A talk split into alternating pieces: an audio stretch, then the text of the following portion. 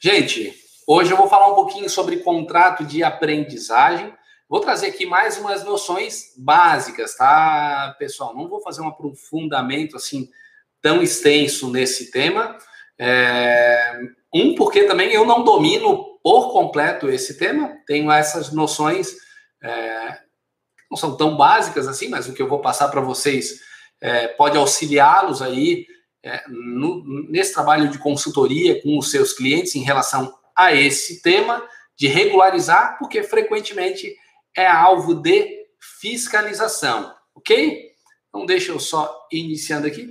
Pessoal, então, que está no Insta, eu vou encerrar aqui a nossa transmissão ao vivo, porque a gente vai estar tá conversando no YouTube. Então, quem está aqui, convido para ir lá no YouTube. Valeu, pessoal! Então, só encerrando aqui para o pessoal do Instagram. Bem rapidinho. Vamos lá. Pessoal, como a gente tem feito nas nossas outras lives, tá? Essa live vai ser um pouquinho mais curta por conta é, do assunto propriamente dito. Eu vou, não vou fazer um aprofundamento é, gigantesco a respeito do tema. E eu tô com um probleminha na voz aí desde ontem. Acordei meio um pouquinho, quase afônico, está melhorando aí, então eu não tenho condições de ficar falando muito. É, até hoje de manhã eu fiz uma aula ao vivo aí com os alunos do nosso curso completo, então uma aula aí de mais de uma hora, então já forçou bastante aí a minha voz, mas na medida do possível vamos bater um papo sobre esse assunto. Pessoal, boa tarde então a todos. Vamos conversar um pouquinho sobre contrato de aprendizagem. Gente, onde é que a gente acha isso, essa obrigação legal? Como é que funciona? A empresa tem que ter isso, não tem que ter? O dispositivo legal para a gente estar tá falando do contrato de aprendizagem, eu vou citar aí o artigo 428 até o 433 da CLT. Vamos ir passando por esses artigos aí nessa nossa live de hoje. Tem o artigo também 611B, o seu inciso 24 também, é, eu cito esse inciso aqui porque é um fundamento em relação. Eu vou até já antecipadamente ler aqui, lembrando que o artigo 611b trata daquelas matérias que não podem ser objeto de negociação coletiva para reduzir ou extinguir direitos. Então, você pode negociar na convenção ou no acordo coletivo em relação a esse tema relacionado à proteção do trabalho de criança, adolescente, e aí a gente está incluindo a aprendizagem também, é, matérias para ampliar direitos. Agora, para restringir direitos, então tem uma corrente, e eu acho que tem um certo fundamento, no sentido de que esse dispositivo, artigo 611b, no seu inciso 24, diz, trata ali das é, medidas de proteção legal de crianças e adolescentes, e o 23 também tá, traz ali da proibição de trabalho noturno, perigoso, insalubre, a menores de 18 anos e qualquer trabalho de menores de 16, salvo na condição de aprendiz, a partir de 14 anos. Então, a ideia é que a gente não pode relativizar regras relacionadas à obrigação de contratação de aprendiz na condição, pelo menos se a gente fizer até uma interpretação um pouco mais restritiva em relação à criança e adolescente, porque a gente tem aprendiz, como a gente já vai ver aqui, até 24 anos, esse é o que dispõe ali a lei. É, Para quem também não é portador de necessidade especial, mas essa é a limitação da, da lei. Então, nós temos aí uma proibição, digamos assim, de negociar. Então, ah, Diogo, tem como eu estabelecer isso através de um acordo coletivo ou uma convenção coletiva? A possibilidade de liberar a empresa de fazer contratação de aprendiz ou diminuir o percentual, que a gente já vai ver também, mas já adianto, que é de 5% a 15% o número de aprendiz? Em tese, não dá por conta dessa restrição que consta lá no artigo é, 611b, ok? Vamos então ao dispositivo aqui da lei. Deixa eu trazer aqui para vocês. Vamos tratando aqui no artigo. Eu estou abrindo aqui a CLT, está aqui no meu computador.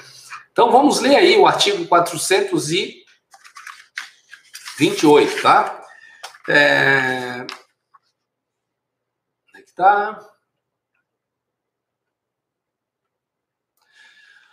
Vamos lá, pessoal. O artigo 428, então, ele vai tratar da obrigatoriedade de fazer a contratação das empresas, de qualquer tipo de estabelecimento, para o contrato de aprendizagem, tá? E o artigo 428 diz o seguinte: contrato de aprendizagem é o contrato de trabalho especial ajustado por escrito e por prazo determinado, tá? Então, ele precisa ser ajustado por escrito e tem prazo, não é um contrato por prazo indeterminado, por prazo determinado, prosseguindo então, em que o empregador se compromete a assegurar ao maior de 14 anos e menor de 24 anos inscrito em programa de aprendizagem, formação técnico-profissional metódica compatível com o seu desenvolvimento físico, moral e psicológico e o aprendiz a executar com zelo e diligência as tarefas necessárias a essa formação.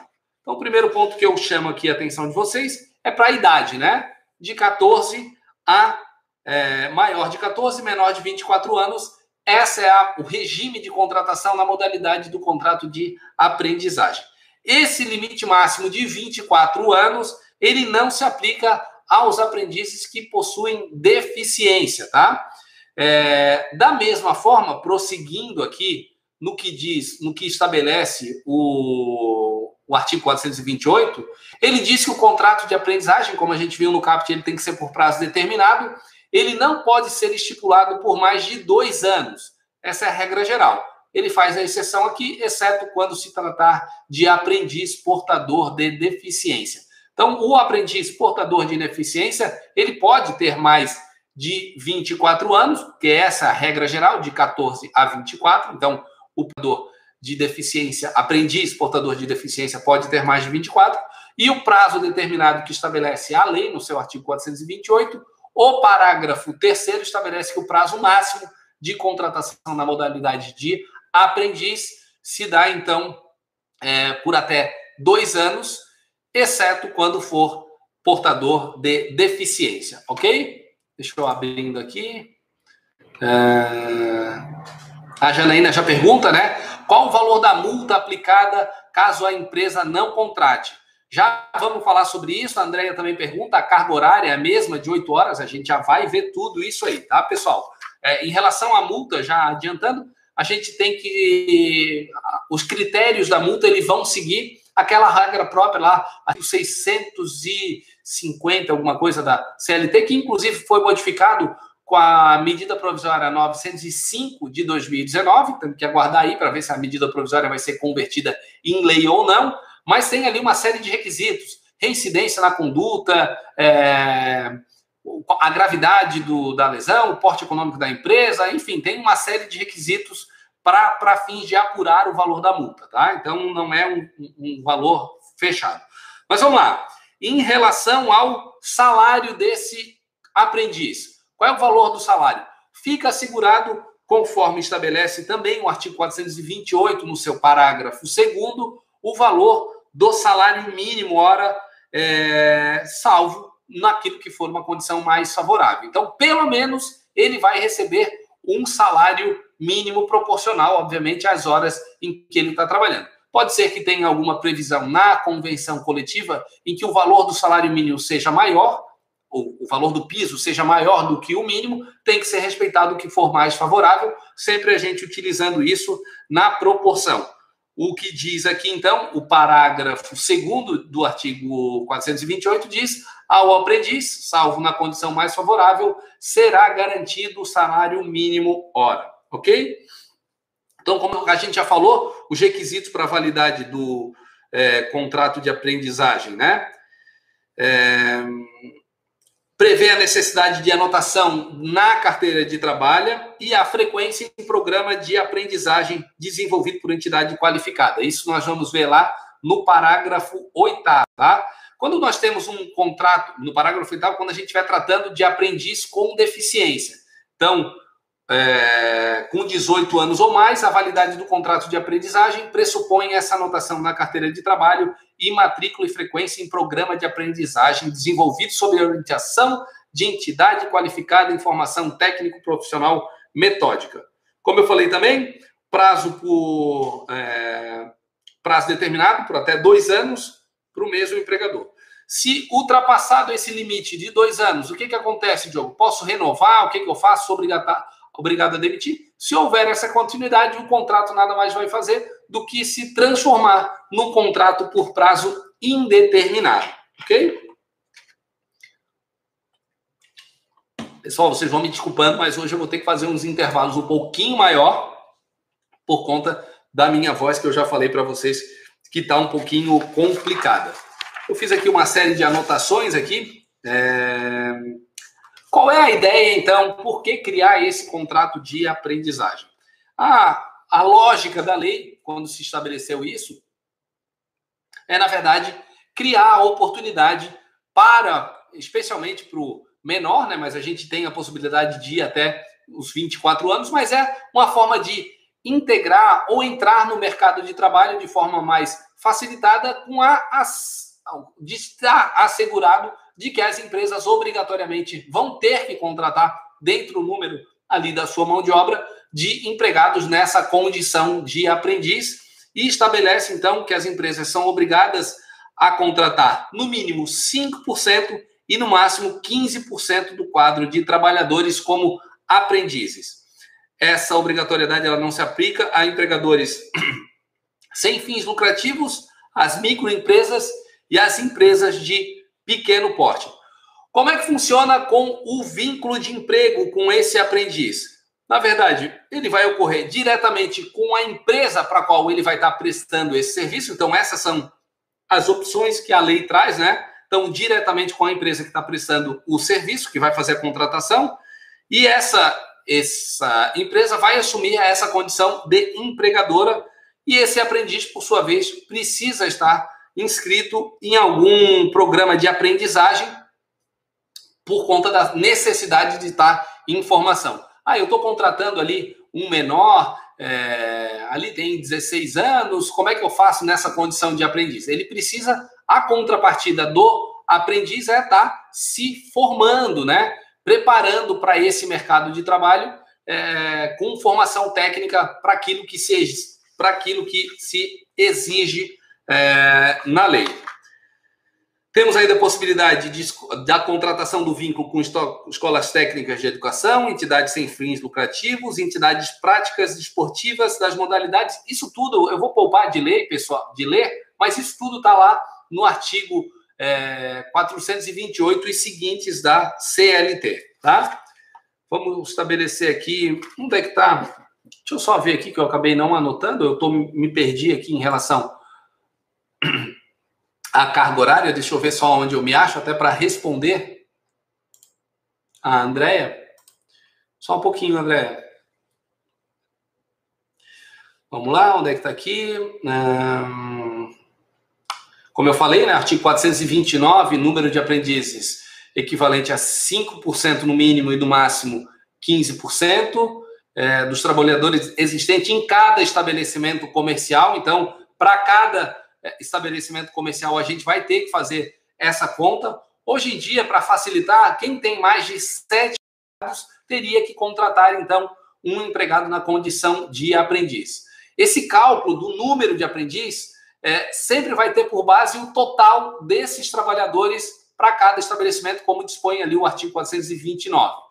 Nessas funções em que demandem formação profissional, mesmo que essas sejam proibidas para menores de 18 anos, porque vamos lembrar que a forma de contratação na condição de aprendiz é de 14 a 24. Então, tem algumas situações em que é, vai ser proibida, por exemplo, a contratação de mão de obra para menores de 18 anos, mas você vai ter obrigatoriedade de preencher essa vaga na condição de aprendiz de 18 a 24 anos. Eu vou trazer aqui alguns julgados que eu separei aqui para vocês a respeito desse tema em que havia discussão desse preenchimento de vaga de aprendiz, especialmente em atividades perigosas ou insalubres, e tem então essa obrigatoriedade para maiores de 18 anos.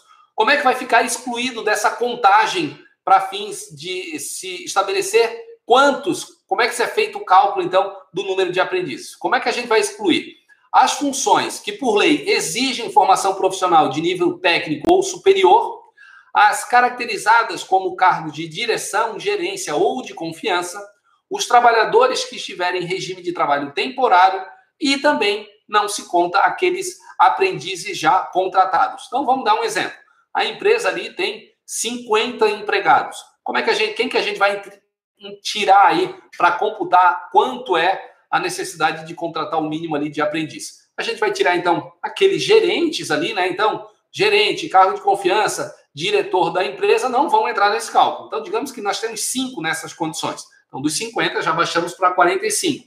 Digamos que já tem algum aprendiz ali contratado. Exclui também dessa conta. É, empregados que estiverem em regime de trabalho temporário também não se conta. E também, como eu falei, a lei que exige formação profissional de nível técnico ou superior. Digamos que tem um advogado ali naquela empresa. Essa, o desenvolvimento da função de advogado para aquela empresa exige a formação é, de um nível superior. Então, eu não posso preencher essa vaga na condição de aprendiz, ou não vou computar o cálculo para fins de contagem do número de aprendiz, porque a lei assim não o exige, ok? Estou tentando achar aqui. Deixa eu só achar aqui, pessoal, que eu acho que eu me perdi aqui nas minhas anotações. Ai, é difícil hoje, gente. Onde é que está aqui o horário? Deixa eu estabelecer aqui.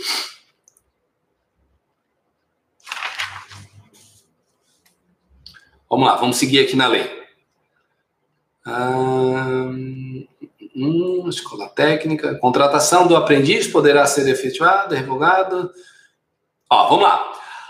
Respondendo aqui então a Andréia. Andréia, o dispositivo está lá no artigo 432, tá? A duração do trabalho do aprendiz não excederá de seis horas diárias, sendo vedadas a prorrogação e a compensação de jornada. Então, eu não posso estabelecer é, com o aprendiz a possibilidade de prestação em horas extraordinárias ou estabelecer um banco de horas para o aprendiz, porque não se permite, conforme dispõe lá o artigo é, 432. Tem uma ressalva no artigo, no parágrafo 1 desse artigo 432, que o limite previsto nesse artigo poderá ser de até oito horas diárias para os aprendizes que já tiverem completado o ensino fundamental, se neles forem computadas as horas destinadas à aprendizagem teórica. Então, é, quando vamos entender a lógica da lei, né? O objetivo não é criar a capacitação desse aprendiz para ele se aprimorar ou ter a formação técnica para o desempenho da atividade a ser exercida naquela empresa. Então, a regra geral de uma jornada de seis horas diárias sem a possibilidade de prorrogação de jornada ou a compensação dessas horas. Mas, se ele já tiver completado o ensino fundamental, é admitido uma jornada de até oito horas para esses aprendizes computando então nessas é, as horas destinadas àquela aprendizagem teórica. Ok? Vamos prosseguindo aqui. Pessoal, sempre quando a gente for ver aí, é, eu separei aqui para vocês, para o cálculo da cota de aprendiz, de aprendiz, apenas aquelas funções classificadas na CBO, que é a Classificação Brasileira de Ocupações, que demandem formação profissional, ok? Excluído aquilo que a gente acabou de passar, aquelas quatro hipóteses, né, é, em que não se considera para fins de cálculo para o número de aprendizes. Repetindo, é, formação, quando tem formação de nível técnico superior, cargo de direção, gerência ou confiança, trabalho temporário, ou também se exclui os próprios aprendizes. EST, tá? A respeito de uma discussão é, no tocante à contratação de aprendizes. A discussão aqui é que o tribunal havia determinado a exigência de contratação de aprendizes sem observar todas as funções que demandam é, formação profissional rela relacionadas à classificação brasileira de ocupações, CBO, limitando aqueles do setor administrativo e oficina, estamos depois em dissonância com o entendimento consagrado com essa corte, do TST. Ficou evidenciado nos autos que a reclamada descumpriu a norma legal que estabelece a base de cálculo para a contratação de aprendizes, restaram caracterizados os prejuízos aos aprendizes. O que, que ficou estabelecido aqui? A base de cálculo para a contratação de aprendizes em atividades insalubres e perigosas, como eu tinha dito anteriormente. Atividade de motorista, gari, servente, coletor e varredor de rua. funções que exigem formação profissional, proteção integral. O artigo 429 da CLT dispõe que os estabelecimentos de qualquer natureza são obrigados a empregar e matricular nos cursos dos Serviços Nacionais de Aprendizagem o número de 5 a 15% no máximo dos trabalhadores existentes em cada estabelecimento cujas funções demandam formação profissional. Nesse contexto, a base de cálculo percentual mínimo estipulado para a contratação de aprendizes deve ser interpretada em conjunto com direito à proteção à profissionalização. Então, o que, é que nós temos aqui? Mesmo nas atividades proibidas para menores, devem ser computadas na base de cálculo para contratação de aprendizes uma solução correta fundamentada nos direitos fundamentais. É, nesse contexto, a contratação de aprendizes para atividades insalubres ou perigosas está limitada aos jovens entre 18 e 24 anos. Dessa forma, a contratação de jovens aprendizes na função de motorista, na qual se exige idade mínima de 21 anos, está limitada aos aprendizes maiores de 21 e 24 anos. Por que, que eu falo isso, pessoal? Porque havia muita discussão, já se discutiu muito a respeito é, a, a, respeito desse assunto, é, essa situação de quem estaria ali obrigado a fazer a contratação de aprendiz. Eu lembro, assim, bem no início da lei, eu já até tive discussão isso de clientes meus, em que a gente tentava fazer esse tipo de discussão, né? No sentido de que, olha, é, como é que eu vou. Eu trabalho aqui numa empresa que tem praticamente todo ali o seu ambiente considerado insalubre, e a gente tem uma série de limitações é, nesses ambientes, a gente não pode permitir a sobrecarga de trabalho para quem, é, ao menor de idade, né, nessa condição de aprendiz. Então, o que a empresa vai ter que fazer nessas condições, que tem trabalho perigoso ou insalubre, em que tem a lei exige, por exemplo, nesses casos, uma contratação para maiores de 18 anos, ou no exemplo prático aqui, para motoristas maiores de 21, ainda assim permanece a exigência de contratação na condição de aprendiz, a única coisa é que você vai ter que jogar a faixa etária para cima, né? Respeitando, então, não só lá do mínimo de 14 anos até o máximo de é, 24 anos, você vai ter que subir essa regra, régua da faixa etária, então, atividades insalubres e perigosas, você vai ter que contratar aprendizes na condição de aprendiz entre 18 e 24 anos. Ok? Então não tem como a gente fugir dessas circunstâncias aí para a apuração do cálculo de aprendiz. É, deixa eu ver o que, que houve aqui. A Fátima pergunta, cortou aqui no momento que eu falei, e é, qual empresas são obrigadas a contratar aprendiz. Então, a regra geral, todas as empresas, qualquer tipo de estabelecimento comercial, comercial não, é, estabelecimento é, empresarial é obrigado a fazer a contratação de aprendiz. A excepcionalidade, por força de lei, é, não se aplica para entidades sem fins lucrativos, microempresas e empresas de pequeno porte, ok? Pessoal, é, como é que funciona a extinção do contrato de aprendizagem? Isso nós temos lá também no artigo 428, a primeira hipótese do parágrafo terceiro, né? Então, quando a gente é, no término daquele prazo de dois anos, que é o máximo permitido para o contrato de aprendizagem, ou quando o aprendiz estabeleceu aquela limitação da sua faixa etária, então de 24 anos. Então você tem um aprendiz ali de 23 anos, então ainda que houvesse uma possibilidade em tese de haver uma contratação por até dois anos, como ele vai atingir a faixa etária de 24 anos, automaticamente a continuidade daquele, daquele contrato de trabalho, ou se extingue, ou se permanece na condição de contrato por prazo indeterminado. Ok? Outras hipóteses, a gente vai ver lá no artigo 433, tá?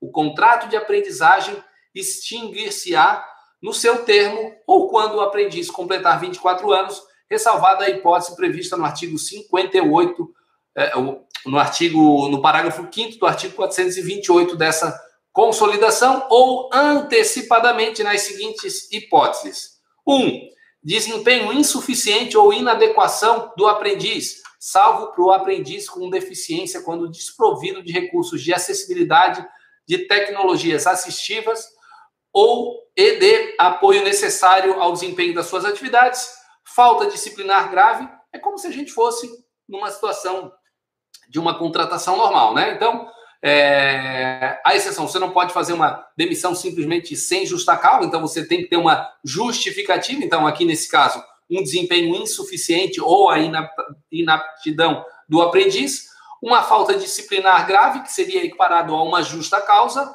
ausência injustificada à escola, que implica a perda do ano letivo, então, nesse caso, por culpa também do é, aprendiz, nesse caso, como se fosse uma, uma espécie ali do gênero falta grave, ou também a pedido do próprio aprendiz, como se fosse um pedido de demissão dele. Ah, eu quero sair é, da empresa, não quero mais trabalhar. Então, tem essa possibilidade de ser extinto o contrato de trabalho do aprendiz também. Pessoal, quem quiser fazer perguntas, tá? Como eu falei, a minha voz está indo para as cucuias. Eu acho que eu não vou conseguir prosseguir aqui por muito tempo, então vão colocando no que eu não conseguir responder de imediato, talvez eu possa fazer aí um story ou, ou coloco aí nos meus é, canais. Para finalizar, o que tem acontecido muito é que geralmente empresas, especialmente de maior porte, certamente vão ser alvo de fiscalização relacionada ao tema de aprendizagem. Então, eu sempre recomendo que as empresas é, cuidem para tá, terem preenchida a sua é, cota adequada de aprendiz, porque senão certamente serão multadas por conta da desobediência em relação a esse tema. Muitas vezes acontece de as empresas terem dificuldades de fazer a contratação de aprendiz. Então, na localidade ali não tem mão de obra própria para isso. Numa tentativa de relativizar ou afastar a aplicação de penalidade, seria você ter essa prova da dificuldade enfrentada pela empresa no sentido de eu acho que eu o áudio pode estar um pouquinho ruim por conta de o microfone estar um pouco. Agora que eu vi que o microfone estava um pouco longe. Vou abrir aqui, eu acho que vai melhorar o nosso áudio. É, então, assim, eu sempre recomendo que tenha essa prova no sentido de demonstrar essas circunstâncias que a empresa está tendo dificuldades com mão de obra. Muitas vezes eu já vi situações em que é possível é, conversar, apresentar isso na, por ocasião da fiscalização, concedendo prazo para preenchimento daquela vaga. Às vezes acontece, né? Saiu um aprendiz ali, foi desligado, ou pediu demissão, ou a circunstância é, do seu desligamento ali de forma antecipada, e a empresa às vezes não consegue repor de imediato essa contratação aí do aprendiz. É importante que a empresa tenha provas nesse sentido para demonstrar o cumprimento na lei, talvez não de forma integral, mas sim é, no esforço que a empresa está tendo em preencher, em cumprir a lei, conforme determina tudo aquilo que a gente viu agora, especialmente no seu artigo 428 e seguintes. Eu sugiro também para os senhores e senhoras, para dar uma olhadinha também a respeito da legislação, a respeito desse tema, na Instrução Normativa 146 de 2018, emitida pela Secretaria de Inspeção do Trabalho, que esse é basicamente o norte que os auditores é, do trabalho utilizam para fazer a fiscalização a respeito do tema de aprendiz. Então, lá eu estou até com é, essa instrução normativa, só a, apontando aqui para vocês, né? É, vamos lá. O seu artigo 2 ele praticamente repete o, o, que dispõe lá o artigo 429, né, na necessidade de contratar e matricular aprendizes, percentual mínimo de 5% e máximo 15%. Ele faz ali, né, na conformação numérica, é, ficam obrigados a contratar aprendizes dos estabelecimentos que tenham pelo menos sete empregados contratados nas funções que demandam informação profissional, aí excluídas aquelas que a gente viu anteriormente, que não vão se considerar né, nível técnico ou superior, diretor, temporário, cargos de gestão, de confiança e próprio cálculo de aprendiz. Enfim, eu sugiro que deem uma olhadinha, então, nessa instrução normativa 146-2018 a respeito desse tema aí do menor aprendiz, porque, como eu falei, esse é um dos temas que se leva em consideração na fiscalização do trabalho. Esse é o norte que os fiscais do trabalho se utilizam para amparar a aplicação de penalidades a respeito desse tema. Deixa eu só ver aqui é, se eu acho o dispositivo legal da aplicação da penalidade, que foi me perguntado também, é o artigo. Deixa eu só ver se eu me acho aqui. Onde é que está? Que é o artigo 600 e... Que foi modificado agora, inclusive. Deixa eu ver se eu acho aqui na CLT. Artigo 600... Só, só um pouquinho que eu fui fazendo as minhas anotações aqui. E hoje, por conta aí da minha voz, eu fiquei todo atrapalhado. Vamos lá.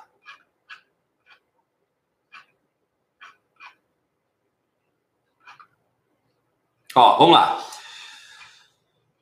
Aplicação de penalidades, tá? Lá a gente vai ter todo o regramento a respeito do valor da multa, de quanto que se é, o artigo 626 da CLT e seguintes, tá? É, então, ali, ó, artigo 627, a fim de promover a instrução, os responsáveis pelo cumprimento das leis observará o critério da dupla visita nas seguintes hipóteses. É, quando ocorrer a promulgação de leis novas, quando se tratar de primeira inspeção. Então, aqui, nesses casos, via de regra, a fiscalização para preenchimento de vaga de menor aprendiz não vai cair no critério da dupla visita, tá? Então, em tese, o auditor fiscal já pode aplicar a penalidade à empresa, a não ser que a gente esteja falando de alguma modificação na lei de aprendiz em alguma lei nova, que a gente não tem basicamente nada agora recente relacionado a esse tema. Quando se tratar da primeira inspeção em estabelecimento é, recentemente inaugurado, então digamos que a empresa abriu ali no prazo de até 180 dias a empresa ainda não deu tempo de fazer a contratação de aprendiz, pode ser uma justificativa ah, para você apresentar a defesa no sentido de garantir a dupla visita e não aplicar a, a aplicação da penalidade, da multa propriamente dita, né? Quando se tratar de microempresa, empresa de pequeno porte, estabelecimento ou local de trabalho com até 20 trabalhadores. Diogo, mas não tem aquela regra de é, empresa que, quando tem contratação é, que não se aplica dupla visita, quando a infração ali é por falta de registro de carteira de trabalho, atraso no pagamento de salário ou FGTS. De fato, nessas hipóteses, nós não temos o benefício da dupla visita. Mas nós não estamos trabalhando aqui nessa hipótese também de que é, uma falta de anotação em carteira de trabalho. A gente está falando aqui da não contratação de um aprendiz. Se você, obviamente, tiver alguém trabalhando como aprendiz sem carteira assinada, você não vai poder utilizar o argumento é, da dupla visita, porque na verdade você está desrespeitando, você não registrou ali, o aprendiz tem direito à contratação com vínculo de emprego também. Então, todo o regramento do valor da multa vai estar estabelecido aqui nesse dispositivo a partir do artigo 626, tá? A aplicação de penalidades, como eu falei, modificado lá no artigo 634A da CLT, pela medida provisória 905. Então, a gente vai ter ali, respondendo aqui de forma mais objetiva, é, para Janaína. Janaína, lá no artigo, então, 634A. Para as infrações sujeitas a multa de natureza variável, observando o porte econômico do infrator, serão aplicados os seguintes valores: de mil reais a dez mil reais para as infrações de natureza leve, 2 mil a 20 mil para a natureza média, 5 mil a 50 mil para a natureza grave, 10 mil a 100 mil para a natureza gravíssima. Então, aqui, todos os critérios vão estar estabelecidos aqui no artigo 634, 634A, apresentando os valores, 634B, então vai falar ali da reincidência, resistência ou embaraço à fiscalização, trabalho em condições análogas a escravo, acidente de trabalho fatal, enfim, eu sugiro que deem uma olhadinha aqui geralmente é feito essa o critério da aplicação da penalidade pelo próprio fiscal do trabalho e você vai ter que fundamentar caso haja um exagero na aplicação da penalidade nesses artigos aqui dispostos no artigo 634A da CLT recentemente modificados, ok? Hum, vamos lá. O Anderson me pergunta, Diogo, se um jovem tem 23 anos e meio o contrato deve conter o prazo fixado de seis meses ou fica subentendido o fim?